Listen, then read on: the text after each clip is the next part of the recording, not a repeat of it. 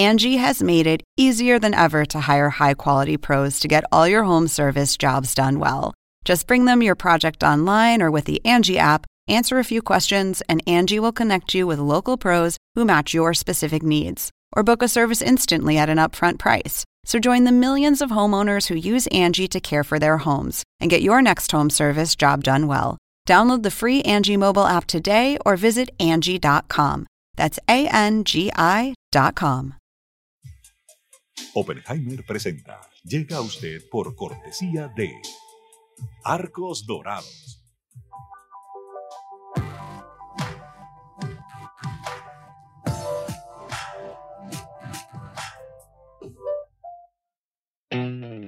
UAD es más que una universidad, es vivir una experiencia única de aprendizaje. Es tu tiempo de vivir. UAD Experience. En el Bancopel de Julia, la tarjeta de crédito se tramita solo con una identificación oficial. Bancopel. El banco que quiero a mi manera. ¿Sabías que según un estudio de la Universidad de Oxford, casi la mitad de los trabajos actuales podrían dejar de existir en 10 años? La inteligencia artificial llegó para quedarse. ¿Cómo te va a afectar la automatización? ¿Cuáles son los trabajos del futuro? Andrés Oppenheimer te lo cuenta en su nuevo libro, Sálvese quien pueda. Y no te quedes atrás. Encuéntralo en librerías.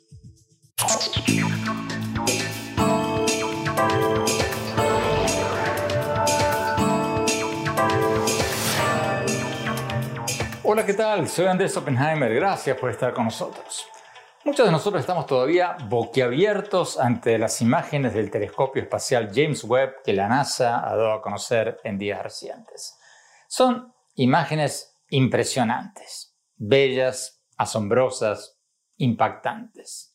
Y son imágenes que podrían revelarnos mucho, muchísimo sobre el origen y el estado presente del universo. Hoy vamos a tener con nosotros al profesor Marcio Meléndez, un astrónomo que participó en la construcción del telescopio espacial de la NASA. Le vamos a pedir que nos explique qué significan todos estos puntos luminosos y grupos de puntos luminosos que vemos en estas imágenes. Y le vamos a preguntar si él cree que es posible que no haya vida en ninguna de estas miles de millones de estrellas y constelaciones de estrellas que estamos viendo. Porque cuando uno ve estas imágenes, bueno, a mí por lo menos se me hace muy difícil pensar que no haya vida en ninguno de estos puntos luminosos que estamos viendo. Vamos a ver lo que nos dice. Y más tarde en el programa, en nuestro segmento habitual, El Innovador de la Semana, vamos a tener a Eliana Brachiaforte, la cofundadora de Workana, una de las plataformas de trabajo freelance más grandes de América Latina. Es una plataforma que conecta a quienes buscan trabajos de servicios en línea, por ejemplo en América Latina, con empleadores de cualquier otra parte del mundo. Orcana reporta haber recaudado más de 10 millones de dólares de inversionistas desde su creación hace unos 10 años y publica unas 30.000 ofertas de trabajo remoto de empresas todos los meses. Y Eliana Brachaforte tiene una historia personal muy especial, por lo menos en el mundo corporativo. A fines del año pasado anunció por Twitter que era transgénero y que a partir de ese momento se identificaba como mujer. Antes había dado numerosas entrevistas como uno de los emprendedores más exitosos de Argentina.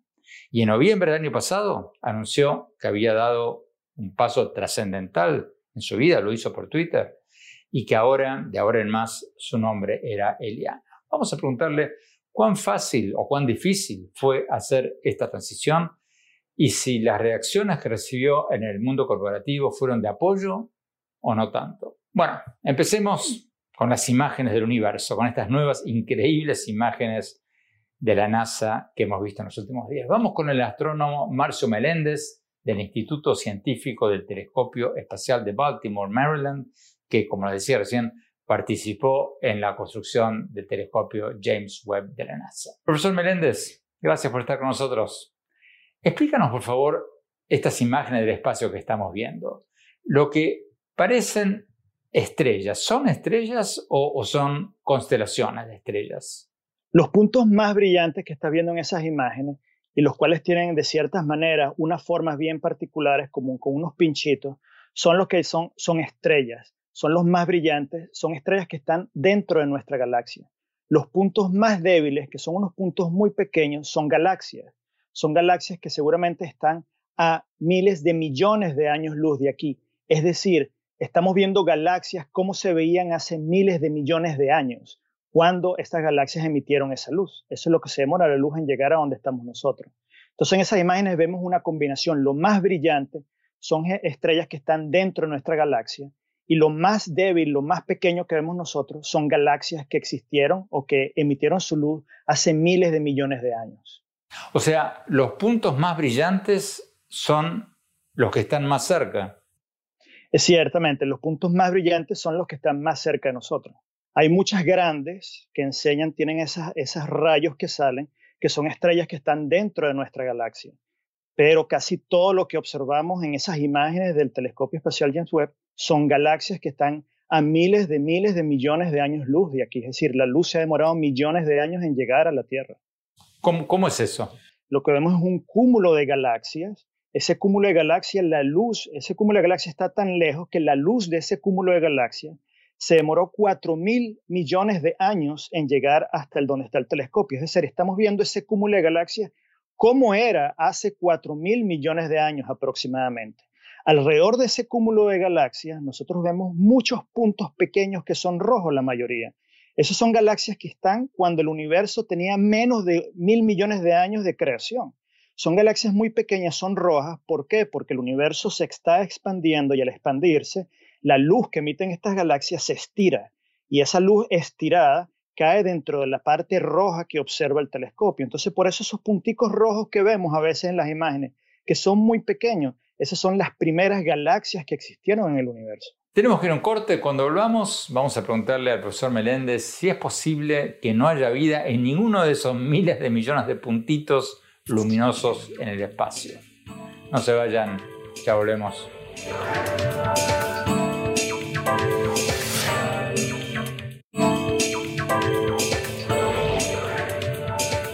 Gracias por seguir con nosotros. Estamos hablando sobre estas asombrosas, increíbles imágenes del universo que nos está mandando el telescopio espacial James Webb de la NASA.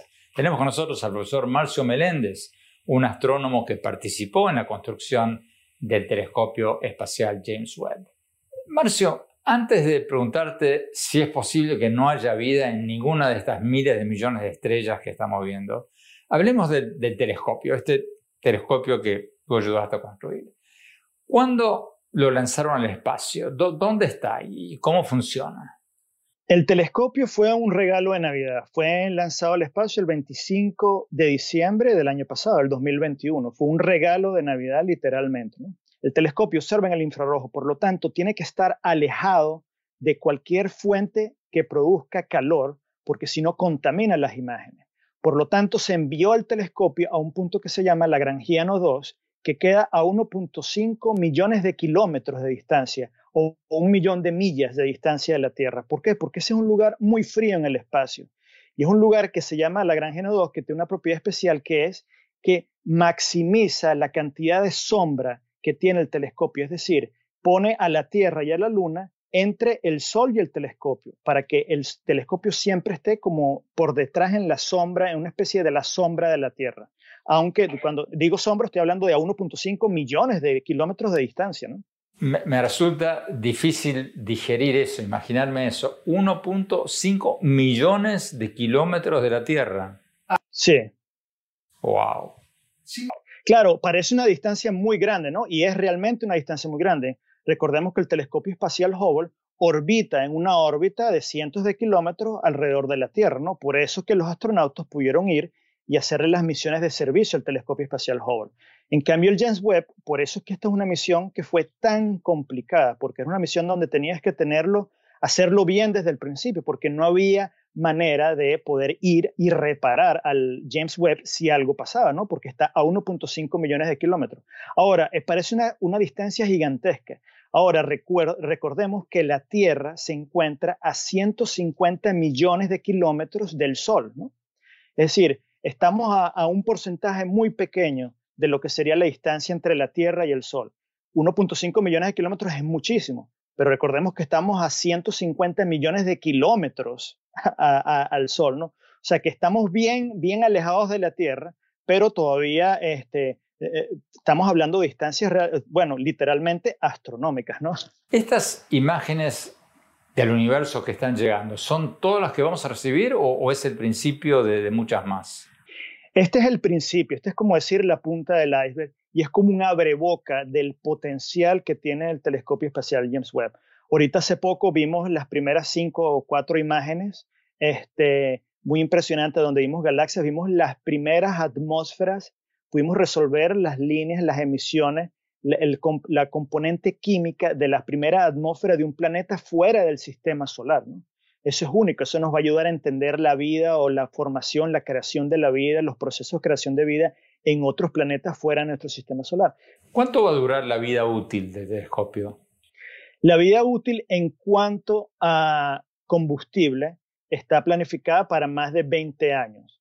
Eso fue cuando el, el cohete Ariane lanzó el telescopio, la órbita en la cual lo puso fue la mejor órbita posible.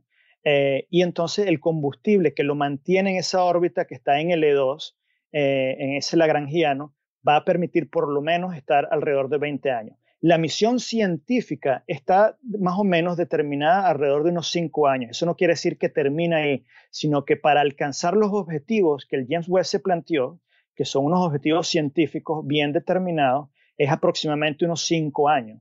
Y después vemos lo que sería el funcionamiento normal del telescopio, ¿no? Acuérdate que el espacio es un lugar eh, que, no es fácil, de cierta manera, estar en el espacio. Hay rayos cósmicos, hay estos micrometeoritos, hay muchas cosas que pueden impactar al telescopio. Pero nosotros estamos pensando que bien dentro de más de 10 o 20 años de funcionamiento. Tenemos que ir a un corte. Cuando volvamos, vamos a preguntarle al profesor Meléndez la pregunta del billón de dólares. Si es posible que no haya vida en ninguno de estos millones de puntitos luminosos en el espacio. No se vayan, ya volvemos.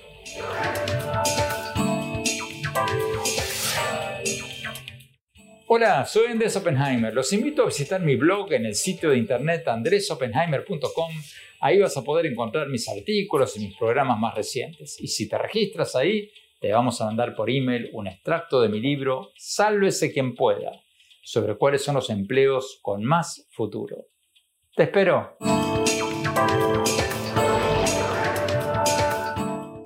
Gracias por seguir con nosotros. Estamos hablando sobre las asombrosas, increíbles imágenes del telescopio espacial James Webb.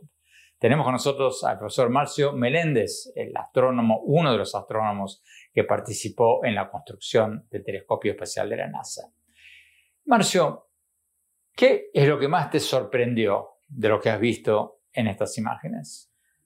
Bueno, eh, podría hablar por horas y horas sobre esto, ¿no? Eh, mi grupo, como te digo, es el que se encargó de alinear los espejos y nosotros fuimos las primeras personas que observamos las imágenes.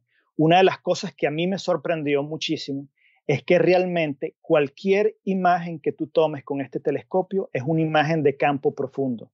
Eso que hablamos al principio, cualquier imagen que tú tomas tiene galaxias galaxias por detrás, así sea un lugar que parece casi vacío, donde está ah, totalmente oscuro, no se ve nada, una imagen con el James Webb de minutos te da una cantidad gigantesca, inmensa, cientos de galaxias en cualquier exposición que tú tomes.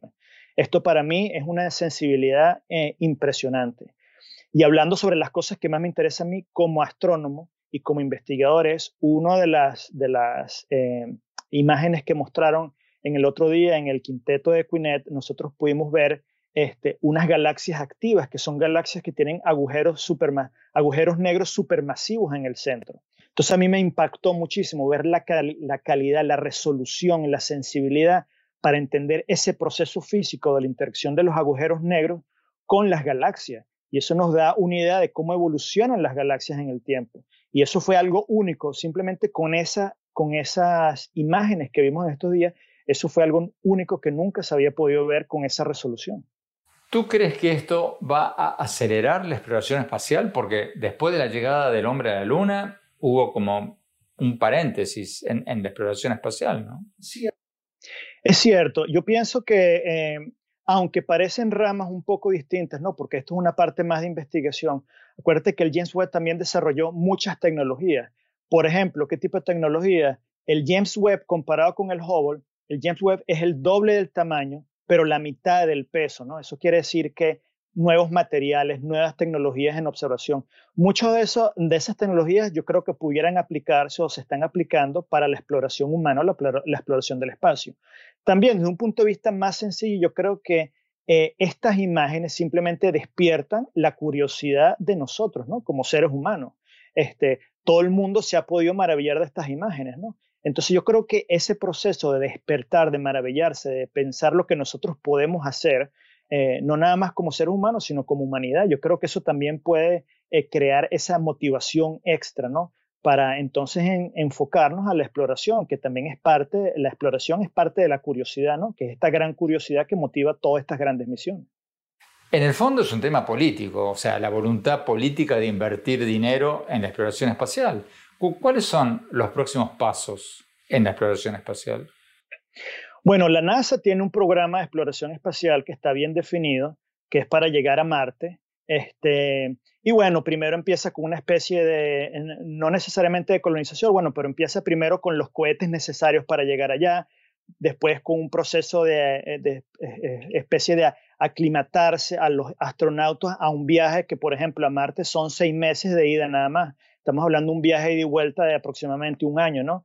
Eh, acuérdate que los astronautas arriba están expuestos a lo que es este, eh, el clima eh, espacial, ¿no? La radiación, todas estas partículas cargadas que vienen del Sol. Entonces es un proceso complicado.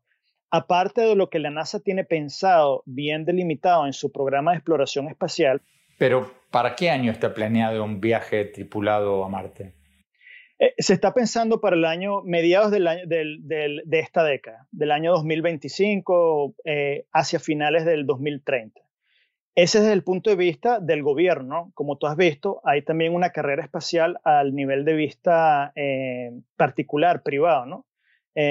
con SpaceX, en Blue Origin, ¿no? Y hay otras compañías que también están en esta carrera espacial del sector privado que dicen que van a poner un hombre o la exploración espacial eh, humana en Marte, por lo menos, eh, mucho, más, mucho antes que eso, ¿no? Pero estamos hablando de algo que puede suceder en el año 2025 al año 2030, que realmente es, es, dentro de nada, ¿no? Bueno, la pregunta del trillón de dólares. ¿Tú crees que es posible que no haya vida en ninguno de estos millones y millones y millones de puntos luminosos que estamos viendo en el espacio? No. Bueno, no, definitivamente tiene que existir algún tipo de vida fuera de nuestro sistema solar, ¿no? De hecho, ni siquiera sabemos si la Tierra es el único planeta o el único lugar en el sistema solar que tiene vida. Tenemos las lunas de Europa, Io, Calisto, muchas de las, de las eh, Titán, lunas en los planetas gigantes de nosotros, Saturno y Júpiter, que tienen condiciones que pudieran ser propicias para, para la vida como la conocemos nosotros. Nosotros sabemos la, la, búsqueda de planetas fuera del sistema solar, ¿no? Eh, es un tema que, ha evolucionado muchísimo en los últimos 20 años. Ahora nosotros hemos conseguido más de 4.000 planetas fuera del sistema solar. Nosotros sabemos que los planetas, hay más planetas que estrellas, básicamente, en nuestra galaxia. ¿no? Entonces, si estamos hablando que hay en billones de galaxias, de estrellas en nuestra galaxia, y estamos hablando que hay miles de billones de galaxias en el universo, entonces estamos hablando de un número casi incalculable de planetas, ¿no? No nada más planetas orbitando estas, estas estrellas, sino como sabemos en nuestro sistema solar, las lunas de muchos de esos planetas también pudieran considerarse como lugares idóneos para la creación de la vida. Entonces las probabilidades se están acumulando. Marcio Meléndez, muchísimas gracias. Tenemos que ir a un corte. Cuando volvamos, vamos a nuestro segmento habitual e innovador de la semana. Hoy vamos a tener a la cofundadora de Volcana, una de las plataformas de trabajo freelance remoto más grandes de América Latina. Conecta a diseñadores, programadores, escritores latinoamericanos con empleadores en todo el mundo. No se vayan, ya volvemos.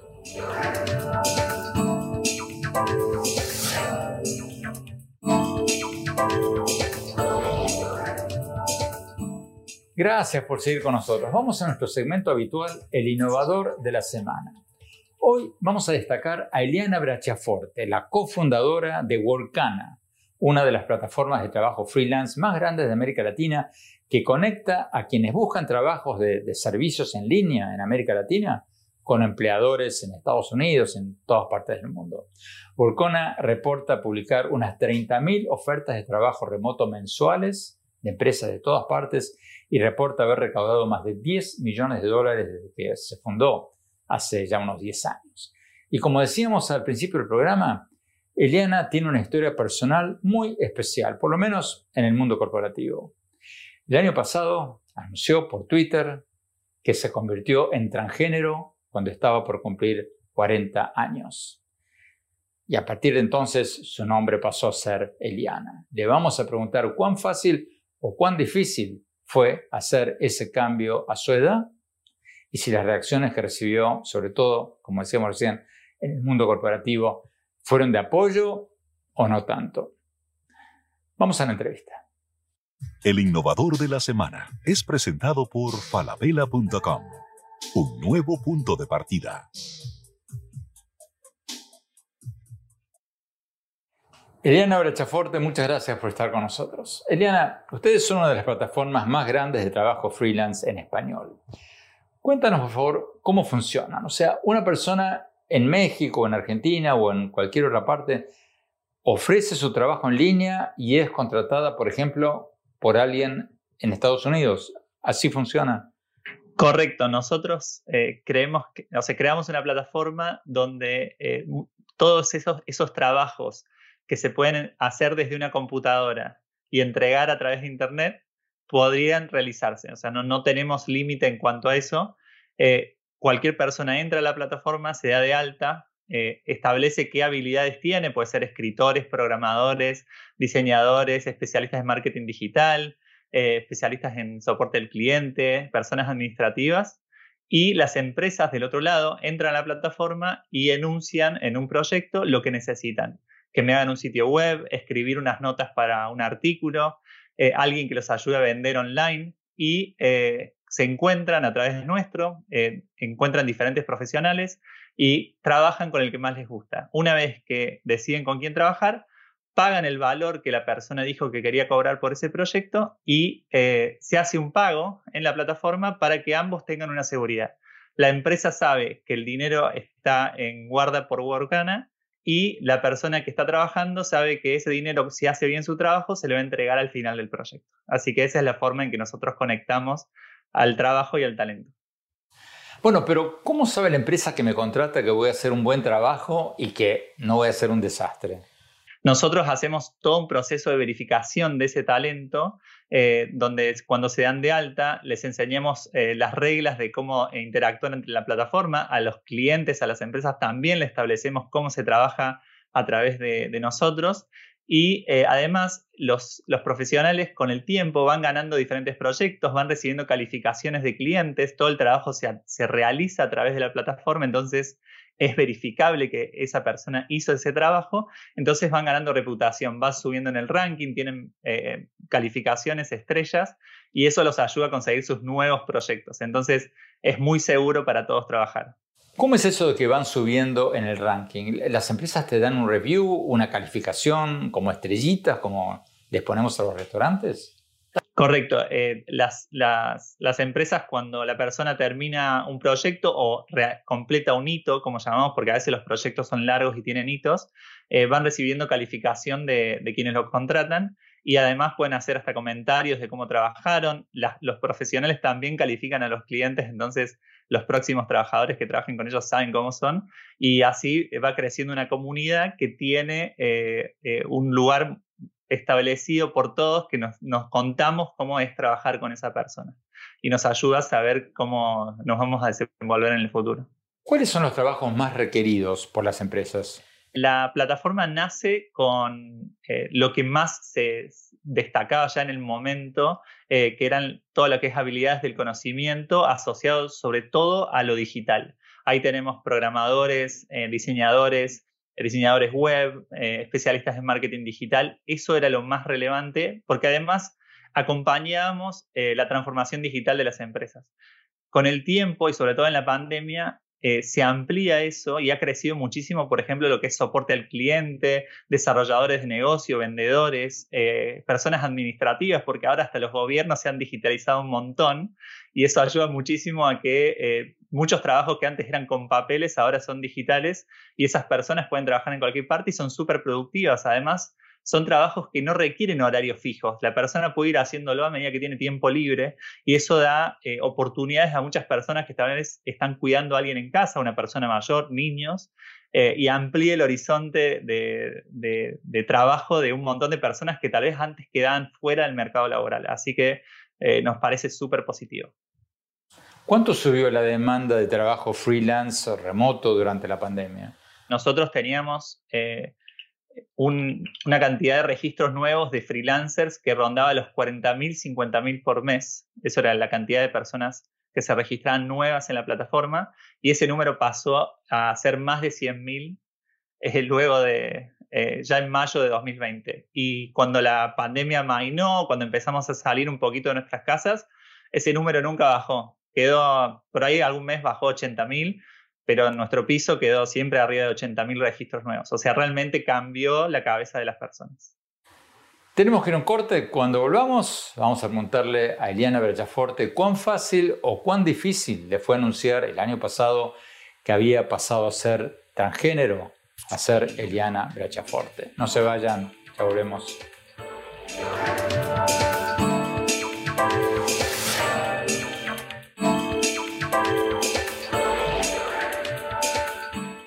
Gracias por seguir con nosotros. Seguimos con nuestro segmento habitual, el innovador de la semana, donde hoy estamos presentando a Eliana Brachaforte, la cofundadora de Workana, una de las plataformas de trabajo freelance más grandes de América Latina. Reporta haber recaudado más de 10 millones de dólares desde su creación hace 10 años. Hacia el final de la entrevista con Eliana, después de hablar de Workana, de su empresa, le preguntamos sobre su historia personal, porque el año pasado ella anunció en Twitter que es mujer transgénero, que a partir de ese momento, cuando estaba por cumplir 40 años, se había convertido en mujer. Sigamos viendo la entrevista.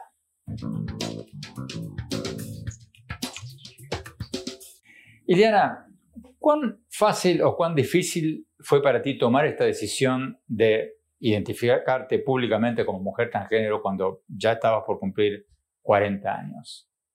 Eso fue eh, bueno, fue por ahí la decisión más grande de, mi vida. Eh, yo tenía eh, conocimiento desde que era muy pequeña que, quería, o sea, me sentía mujer y nunca lo había podido contar. Eh, en esos, 30, o sea, esos 37 años nunca le había contado a otro ser humano que, era trans. Y, bueno, y hace tres años empecé ese camino y tuve la suerte de que todos los miedos que yo tenía eh, de lo que iba a pasar si yo contaba esto, al final eh, muy poco de eso se hizo realidad y al contrario, eh, recibí muchísimo cariño y amor en este camino. Y, lo mismo pasó en la empresa que creamos, que era otro de mis miedos. la verdad que el equipo que creamos en Workana fue, fueron, ellos se enteraron antes por ahí que de manera pública y, y me han acompañado increíblemente. Así que desde noviembre de, 2021 que le conté por ahí lo que dice público, a lo que, a lo que decías, mm, es un, es, un camino largo, eh, con muchos, es una montaña rusa de emociones, pero la verdad que me siento súper bien. ¿Y cómo fue la reacción en el mundo corporativo? Porque tú en cierta manera eras ya una persona pública, como cofundadora de Workana, habías hecho muchas entrevistas como hombre. ¿Cómo fue la reacción que recibiste del mundo corporativo cuando hiciste este anuncio? ¿La, reacción fue siempre positiva o, no tanto? Si hubo reacciones negativas, no las, no las viví o, no me o, sea, o las personas se las han guardado, lo cual yo lo prefiero. Eh, y, y, por ahí yo, me, yo dejé de hacer muchas entrevistas, o sea, me guardé bastante en el momento que empecé a transicionar por ahí un poquito más intensamente. Eh, me guardé bastante de hacer entrevistas durante más de un año y empecé de nuevo hace unos meses, o sea, a, volver a ser una persona pública.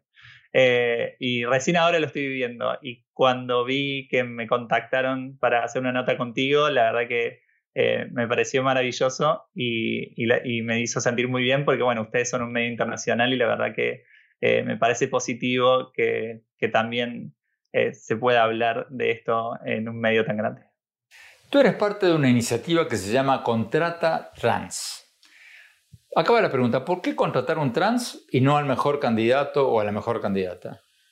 verlo de esa forma es mezclar tal vez eh, algo que no, es correcto. acá lo que buscamos es que hay una gran parte de la población trans que le es muy difícil conseguir trabajo, eh, no solo tal vez porque no cuentan con las habilidades, porque han sido excluidos o excluidas de, de la sociedad durante mucho tiempo y tal vez no pudieron recibir una educación o acceder a las oportunidades que podrían haber accedido durante su vida, sino también porque las, hay muchos prejuicios o las mismo tenemos miedos de cómo integrar a estas personas en nuestras compañías, entonces es preferible no hacerlo, ¿no?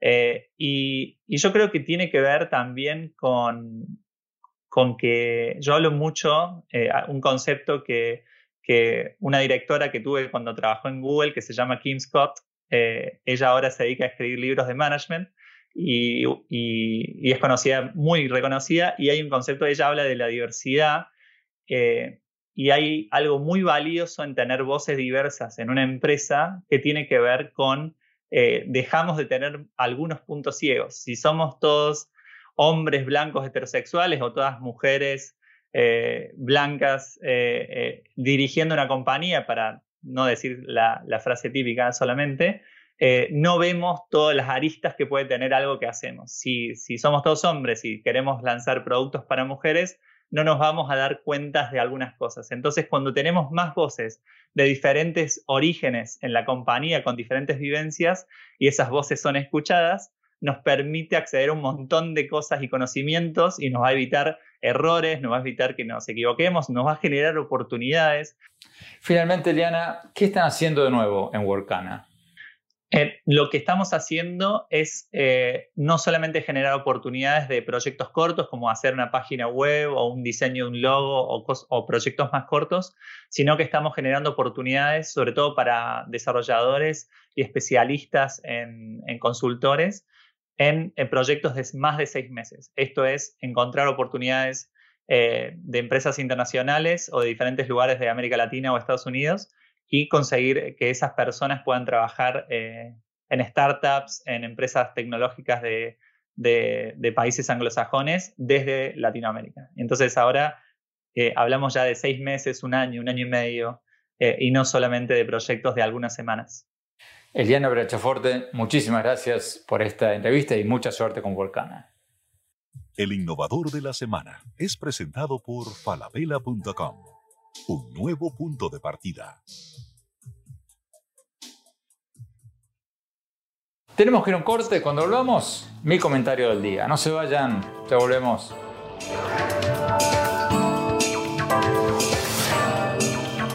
En falabella.com la calidad la dejamos en manos de expertos. Creo que hemos encontrado el santo grial 3.0. Aprobado, aprobado, aprobado. ¡Uh, caracoles!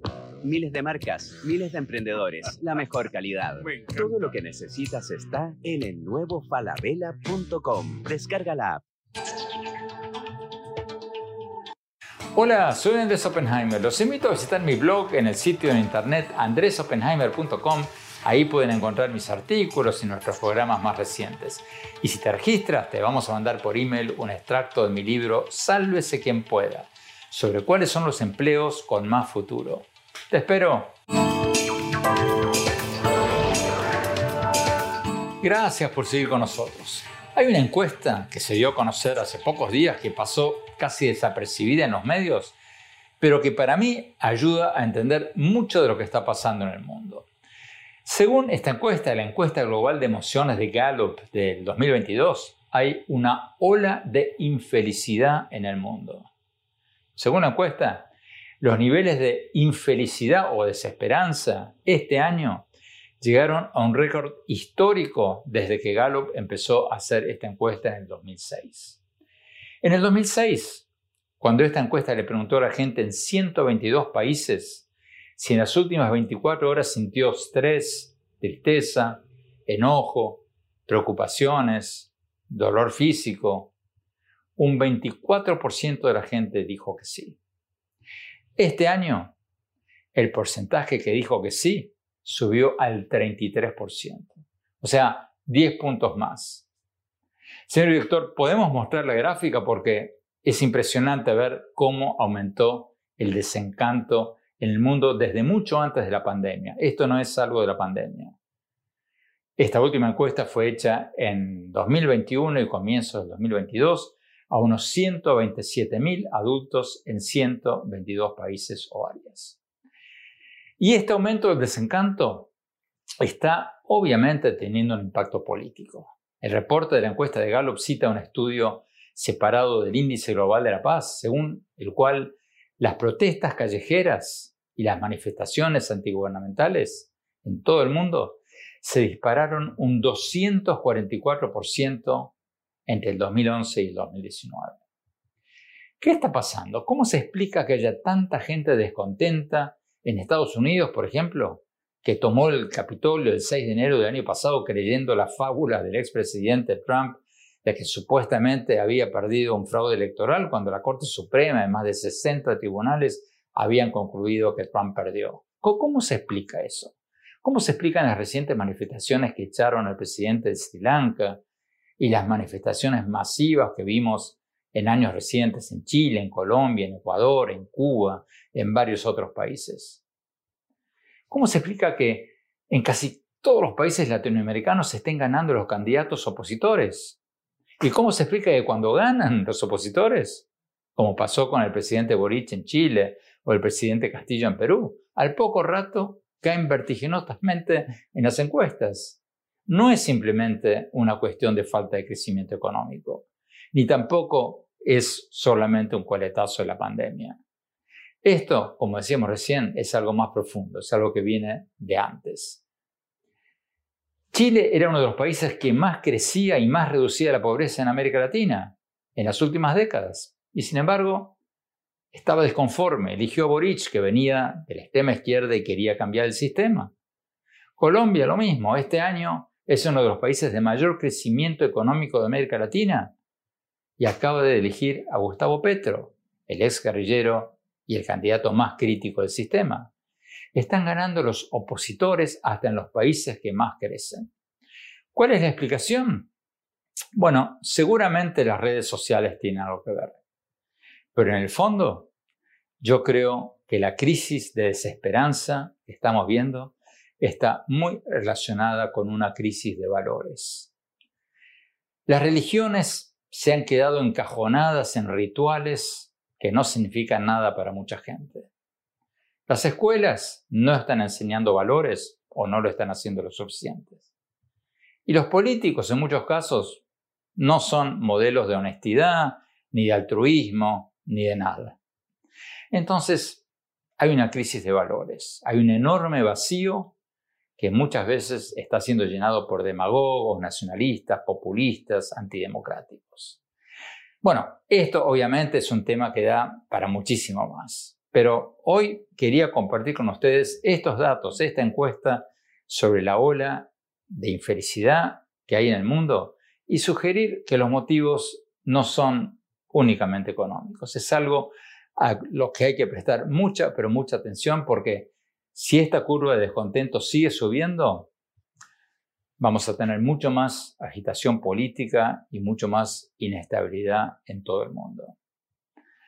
Bueno, se nos acabó el tiempo por el programa de hoy. Los invito a visitar mi blog en el sitio de internet andresopenheimer.com. Ahí van a ver una columna que escribí sobre este tema y ahí van a poder encontrar mis programas más recientes de CNN y también, por favor, síganme en mi Twitter, arroba en mi página de Facebook, Andrés Oppenheimer, y mi cuenta de Instagram, Andrés Oppenheimer Oficial.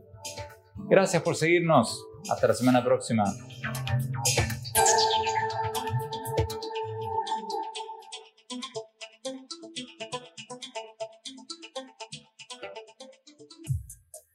Oppenheimer presenta. Llega a usted por cortesía de Arcos Dorados